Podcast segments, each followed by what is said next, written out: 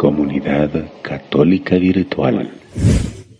La tercera cualidad nos va a decir la escritura, buen guerrero. Mire, hermano, pero nuestra guerra no es contra carne ni contra sangre, sino contra fuerzas espirituales. Por eso debes prepararte, pues el enemigo busca la ocasión para atacar. Ya el enemigo está destruyendo las familias, al hombre internamente, etc. Tú eres un soldado de Dios que utiliza la alabanza para vencer al enemigo, destruir toda cadena que haya en la vida de las personas. Debes ser un buen guerrero. ¿Tú has visto cómo van esos soldados a la guerra? ¿Cómo van cargados de, de municiones, de armas? ¿Cómo se van, van preparados para combatir al enemigo? Pues nosotros que somos soldados de Cristo, que somos soldados de Dios, también debemos estar preparados y hacer una buena batalla contra el enemigo. Pero la batalla que nosotros realizamos como músicos católicos es una batalla espiritual que está fundamentada en la alabanza. Porque cuando en la asamblea nosotros declaramos y cantamos, la sangre de Cristo lava, y estamos cantando eso con el corazón, la sangre de Cristo sana, y estamos declarando esa verdad, el Señor está sanando a los enfermos. Porque nosotros como soldados de Cristo, cuando cantamos en asamblea, Cristo nos da la libertad, Cristo nos da la salvación, Cristo nos da la esperanza, Cristo nos da el amor. Cada una de esas palabras que estamos diciendo se convierten como en poderosas bombas que caen en los corazones que el enemigo tiene ganados. Esa palabra cantada, esa alabanza que pronunciamos, hace que allá en el corazón de aquel hombre, de aquella mujer que está preso por el enemigo, por el pecado, allí se suelten esas cadenas.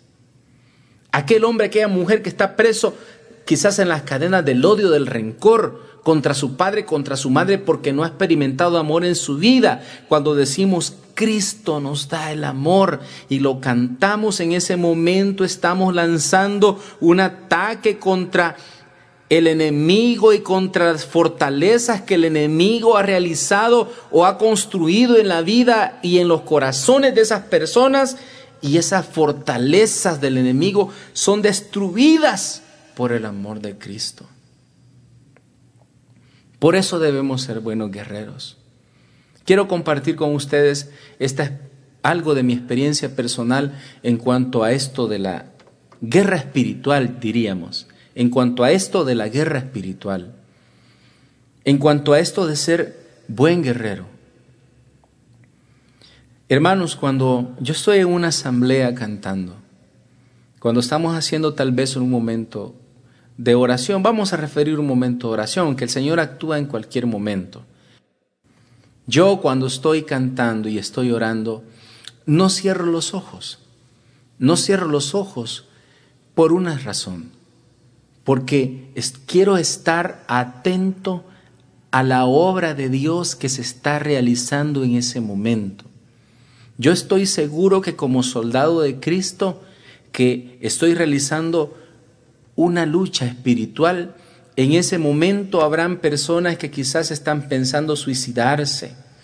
Habrán personas que quizás están pensando abandonar su casa, dejar su esposo, dejar su esposa. Y el Señor ocupa este momento de la alabanza, de la administración, de la oración para tocar a esas personas. Entonces cuando yo estoy cantando, por ejemplo, aquel canto muy bonito, Nadie te ama como yo, y estoy cantándolo, en una oportunidad estaba una asamblea y noté como una muchacha cuando iba a cantar ese canto. Buscó la manera de irse, quiso salir del lugar donde estábamos reunidos.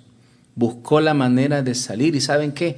Todas las puertas, los servidores habían cerrado las puertas. No halló ella la manera de cómo salir. Y suplicó. Yo la vi en el momento cuando se levantó de su asiento y fue de puerta en puerta y estaba tratando de abrirlas. Los servidores las habían cerrado y las habían cerrado por el lado de afuera, les habían puesto pasador hasta que la oración terminara. Ella incluso se acercó donde algunos servidores y llegó a decirles que ella quería salir y ellos se negaron rotundamente. Le dijeron, va a salir cuando termine la oración. Bueno, resumo esa anécdota diciéndoles que esa muchacha tuvo que quedarse en ese lugar y empezó a llorar, a llorar y a llorar con la alabanza que estaba escuchando. Nadie te ama como yo. Posteriormente ella contó su propio testimonio, me lo compartió a mí personalmente y me dijo, hermano, es que lo que pasa es que yo no quería estar aquí cuando cantaran eso, porque yo tenía un resentimiento, un odio contra mi papá, contra mi mamá, contra mi familia toda, porque yo fui una, una muchacha abandonada, una niña abandonada. Por lo tanto, no, es que, no quería escuchar porque yo sabía que al escuchar que Dios me ama yo me iba a quebrantar en el corazón. Y yo no quería darle oportunidad a Dios para que Dios obrara en mi vida. Sin embargo, como no pude salir, tuve que escuchar. Y le doy gracias a Dios. Le doy gracias a los hermanos que cerraron la puerta y le doy gracias a usted que cantó esa alabanza, porque mi vida se ha renovado, se ha transformado. Yo estoy seguro, hermanos, que a ustedes también habrán pasado situaciones parecidas como esta. Pues bien, hay que ser un buen guerrero. Hay que ser un buen guerrero. Si estamos tocando una alabanza y nosotros estamos viendo que Dios está actuando en la vida de las personas, bueno, volvamos a cantarla, volvamos a entonarla, volvamos a pronunciar otra vez ese estribillo, esa estrofa, ese coro.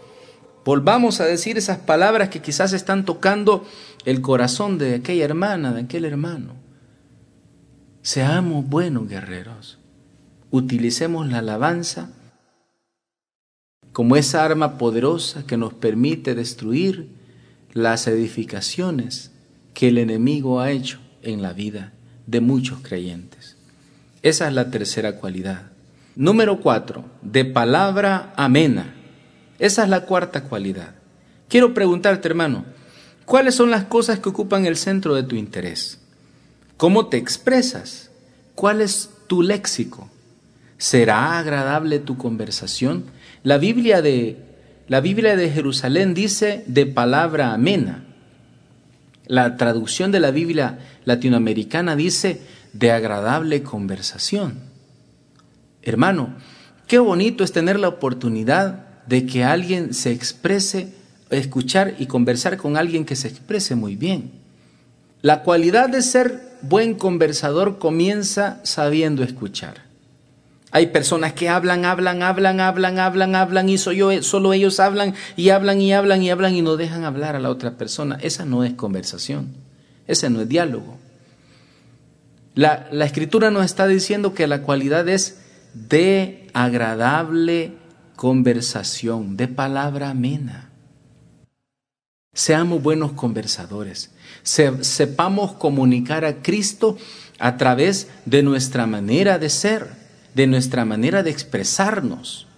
Qué tristeza da escuchar a los del coro que están cantando en la misa, que en el cuchicheo que tienen ahí donde están platicando, en la propia Eucaristía donde están platicando, no están hablando quizás del próximo canto que van a cantar, no están hablando quizás de algo que tenga que ver con la celebración eucarística, no, están hablando quizás del, del último carro, del último modelo que ha salido. ¿Cuántas veces, hermano, habrás escuchado que alguien se expresa de cierta persona de una manera despectiva diciendo, ay, allá viene la hermana fulana de tal, mejor vámonos de aquí. Es que esa hermana, solo cosas, solo son quejas y solo son regaños y solo son eh, críticas y solo eh, tiene una actitud bien derrotista y solo eso sale de ella. Hermano, que no nos pase eso a nosotros, los músicos católicos. Que nuestra conversación, que nuestra palabra sea amena, que lo que digamos sean cosas positivas, que no haya derrota en nuestras palabras, que no haya murmuración en nuestras palabras, que no haya crítica en nuestras palabras. Esa es una de las cualidades que el Señor quiere que nosotros tengamos. No debemos caer en la tentación de encerrarnos en nosotros mismos y hablar solo de nosotros mismos. Qué feo. Aquellas personas que hablan solo de ellos mismos yo fui a tal parte y yo estuve en tal lugar y yo canté con fulano de tal y yo fui a tal evento y a mí me invitaron para tal cosa y a mí me dijeron que hiciera y a mí me dieron tal cargo y a mí me pusieron de coordinador y yo soy el salmista oficial de la parroquia y yo y yo y yo y yo solo hablan de ellos mismos la conversación, las palabras del músico católico deben ser amenas, agradables, positivas, llenas de Dios, alegres, de optimismo. Así tiene que ser la conversación del músico católico. Esa tiene que ser una cualidad muy importante. ¿Y sabe cómo vas a lograr tener palabras amenas o ser de conversación agradable. Si lees la escritura, hermano, si lees la escritura, tu léxico va a ser diferente. Vas a empaparte de esa bendición de Dios, de esa vida de Dios y vas a transmitir por tu boca bendición y no maldición. A propósito, Jesús nos decía algo que es muy importante. Nos decía Jesús, de la abundancia del corazón habla la boca. Entonces, si tú eres una persona derrotista, si tú eres una persona amargada y expresas tu amargura en las cosas que dices, seguramente, hermano, seguramente, hermana, de eso está lleno tu corazón. Te invito entonces a un cambio, a una conversión. Te invito entonces a sustituir esa conversación desagradable y esas palabras vacías por palabras llenas de contenido, por palabras llenas de positivismo, por palabras llenas de poder de Dios, por palabras llenas del Espíritu Santo.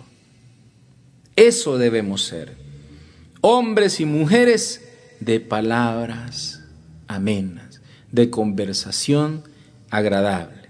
Muy bien. Número 5, quinta cualidad, de agradable presencia. Repito, número 5, de agradable presencia. Siempre es muy importante, hermano, tu apariencia. Siempre es importante la apariencia que nosotros tenemos. Debemos vestirnos teniendo en cuenta la dignidad que tiene nuestro Dios a quien servimos. Yo pregunto, hermano, ¿por qué nos vestimos elegantemente para otras personas y no para Dios? ¿Por qué nos vestimos elegantemente para ir a una fiesta, a un banquete, a una boda, a unos 15 años, a un cumpleaños? ¿Por qué vamos de etiqueta y vamos presentables y con la mejor ropa para un evento de ese tipo? ¿Y por qué para el servicio de Dios nosotros nos descuidamos? Y vamos en pantalón corto, y vamos con sandalias, y vamos descuidando nuestra apariencia personal. Por favor, hermano, en el nombre del Señor, quiero pedirle, tú que eres músico de Dios, por favor, cuida tu, apariencia. Mira, yo cuántas veces he visto músicos, por ejemplo, vamos a hablar de un baterista en un concierto. Está tocando el ministerio de alabanza y el baterista está allá. Y cuando se sienta en la batería, lo primero que se nota es que no anda llevando calcetines. Hermano, por favor, tengamos en cuenta la dignidad a quien le estamos sirviendo. Y de acuerdo a esa dignidad, nosotros también vistámonos.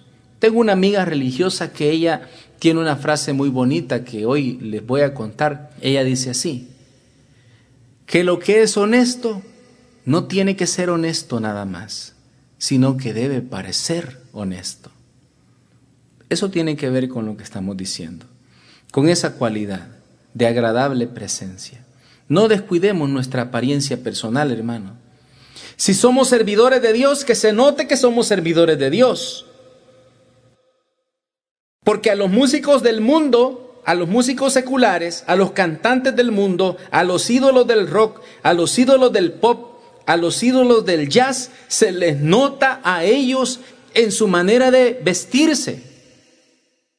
Se les nota a ellos el tipo de música que tocan en su manera de vestirse, en su manera de lucir en su manera descuidada de ser. Los rockeros andan con una apariencia de que no se han bañado por tres meses y seguramente así será.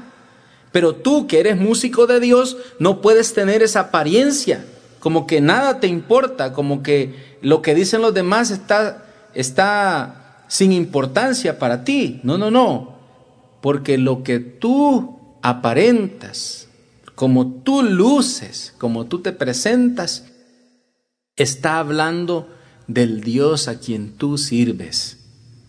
Exactamente. O sea que nosotros hermanos debemos tener agradable presencia. ¿Qué quiero decir con esto?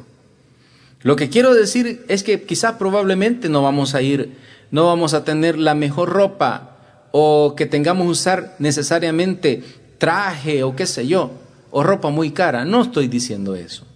Esto tiene que ver simple y llanamente con el aseo personal usar ropa digna. Con eso tiene que ver.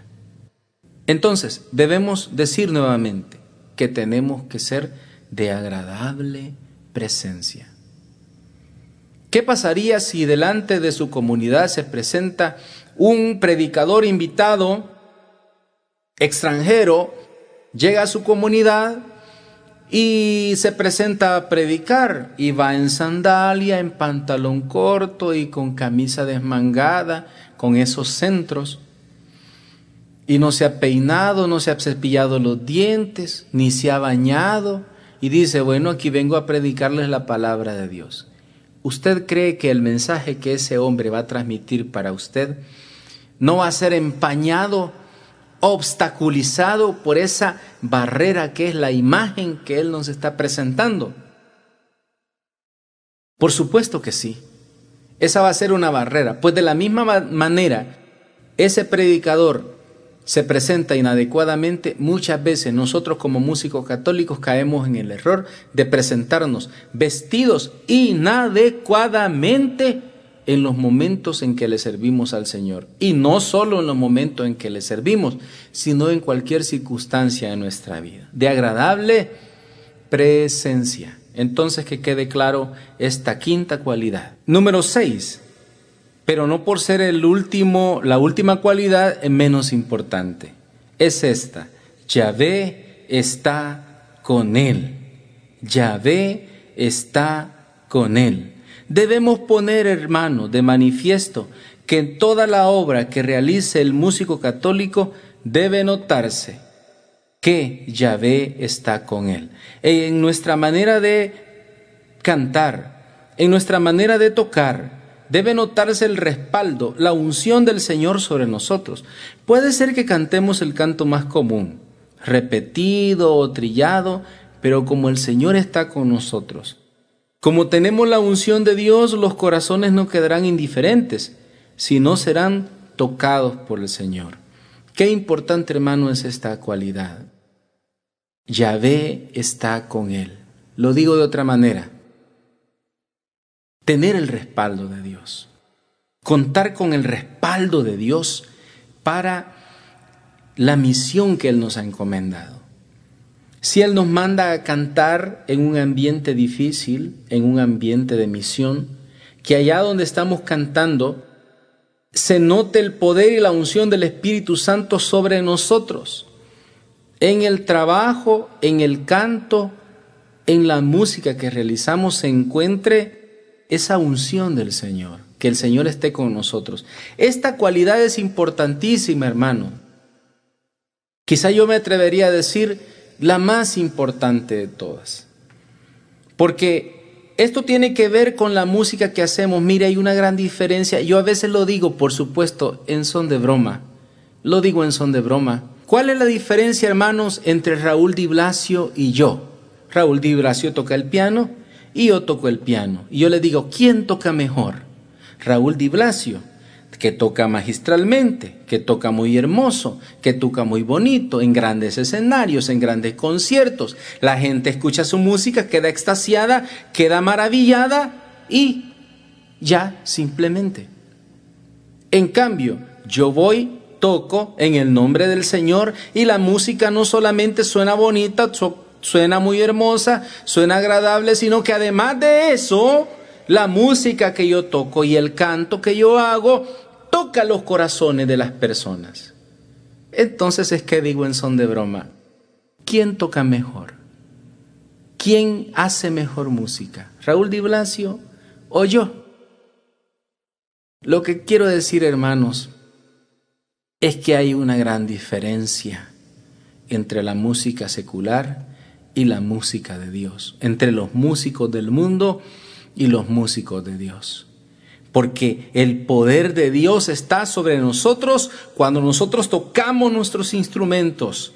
El poder de Dios está sobre nosotros cuando nosotros predicamos, pero también cuando cantamos. El poder de Dios está sobre nosotros cuando cantamos una alabanza, porque los corazones se convierten, los corazones se vuelven al Señor y los corazones son sanados. Y muchas obras más que hace el Señor en aquellos que escuchan nuestro cantar, que escuchan nuestra música. Por eso, hermanos, Yahvé está con él. Busca, hermano, busca la unción de Dios.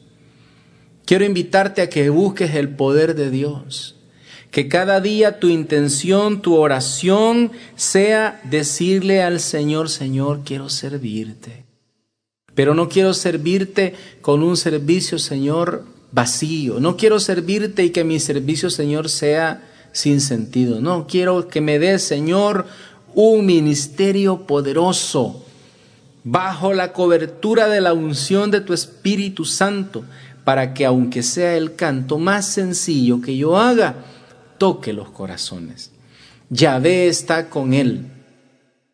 Lo digo hoy al final pero todas estas cualidades que el rey Saúl estaba buscando en un servidor, las encontraron en David, el hijo del Belemita. Sí, este, este del que nos habla el texto y que va a ir enumerando cada una de estas cualidades, cada una de esas cualidades pertenecen a David.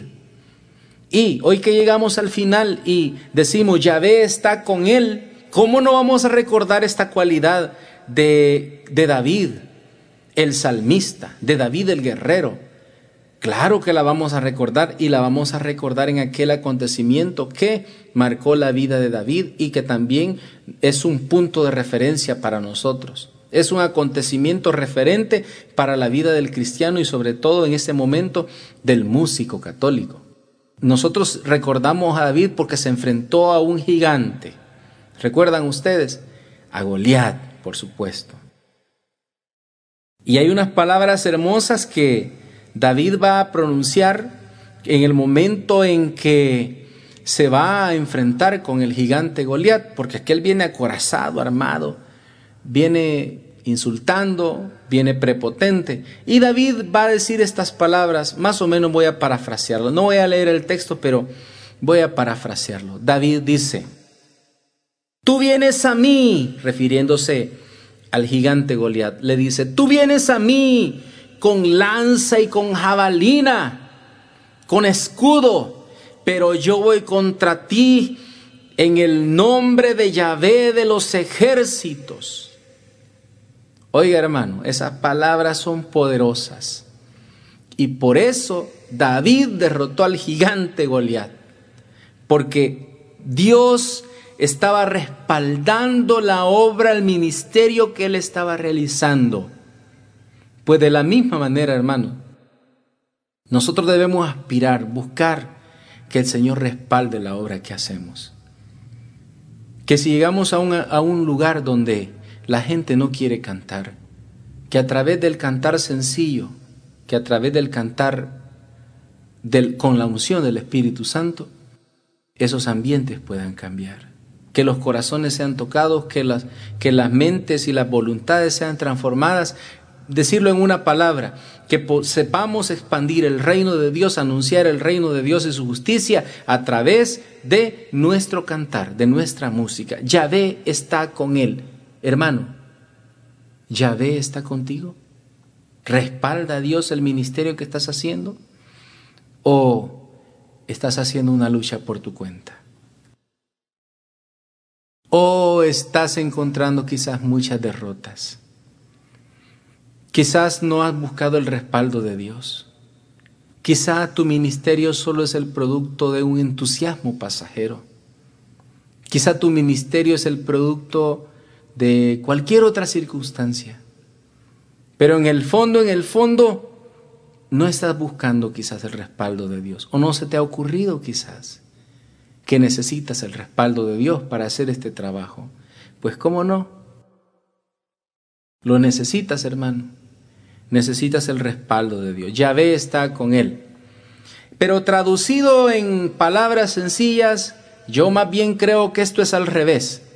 Porque Dios siempre está con nosotros. El problema no es que Dios no está con nosotros. El problema es al revés, es que nosotros no estamos con Dios. Porque nosotros tenemos un pie en la iglesia tocando alabanzas a Dios y tenemos el otro pie en el mundo tocando música del mundo. Que tal vez no estaría mal si esa música no hablara de drogas, no hablara de sexo, no hablara de infidelidades, esa música quizás nos habla de adulterio, de todas esas cosas. A eso me refiero. Buscar la unción y el poder de Dios, estar con Dios, buscar la comunión con Dios. Y Jesús lo va a decir claramente para nosotros los cristianos, para los católicos. Va a decir estas palabras, que Él es la vid y que nosotros somos los sarmientos, que separados de Él nada podemos hacer. Entonces, hermano, ¿cómo pretendes que ese ministerio tuyo sea prosperado y sea lleno de unción del Espíritu Santo si tú estás separado de Cristo?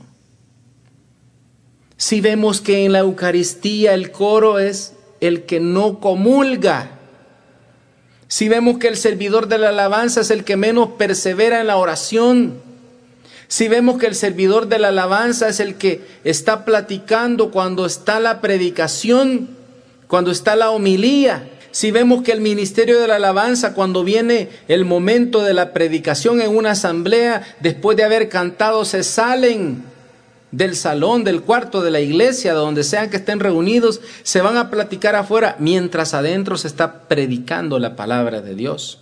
¿Cómo vamos a querer tener unción del Espíritu Santo si no rezamos el Santo Rosario. Es decir, nosotros somos los que debemos estar con el Señor, unidos al Señor, porque Él siempre está con nosotros. Pero nosotros somos los que debemos buscar la comunión. Y de manera hermosa y preciosa, Él nos invita a ser uno con Él, comiendo y bebiendo su sangre, comiendo y bebiendo la sangre de Cristo, porque Él dice, el que come mi cuerpo y bebe mi sangre tendrá vida eterna. Y no solo tendrá vida eterna, lo tendrá a Él en el corazón. Y no lo solo a Él en el corazón, tendrá el respaldo de Dios que es necesario, fundamental, indispensable para todo servidor de la alabanza. Muy bien, hermanos, resumimos entonces. Las cualidades del músico católico son, número uno, sabe tocar, no toca a medias, no toca mal, No toca por tocar. No, no, no, no. Sabe tocar, sabe lo que hace. Conoce la música, conoce la técnica, conoce la solfa, conoce todas esas cosas. Número dos, es valeroso, no se rinde, está siempre al pie de la cruz, está cargando la cruz todos los días de su vida, está adelante. Número tres, buen guerrero, como David. David buscó la manera de hacerle la guerra a Goliat y vencerlo. Pues así también es el músico católico. Número cuatro, de palabra amena. Hermano, que lo que haya en tu corazón tú lo expreses. Ojalá que lo que haya en tu corazón sea la palabra de Dios. Número cinco, de agradable presencia. Que la manera en que lucimos hable de la dignidad de nuestro Dios que es grande. Y número seis, Yahvé está con él. O lo que es lo mismo decir, nosotros busquemos como músicos de Dios estar con el Señor, en comunión con Él. Comunidad Católica Virtual. Beato Carlo Acutis ruega por nosotros.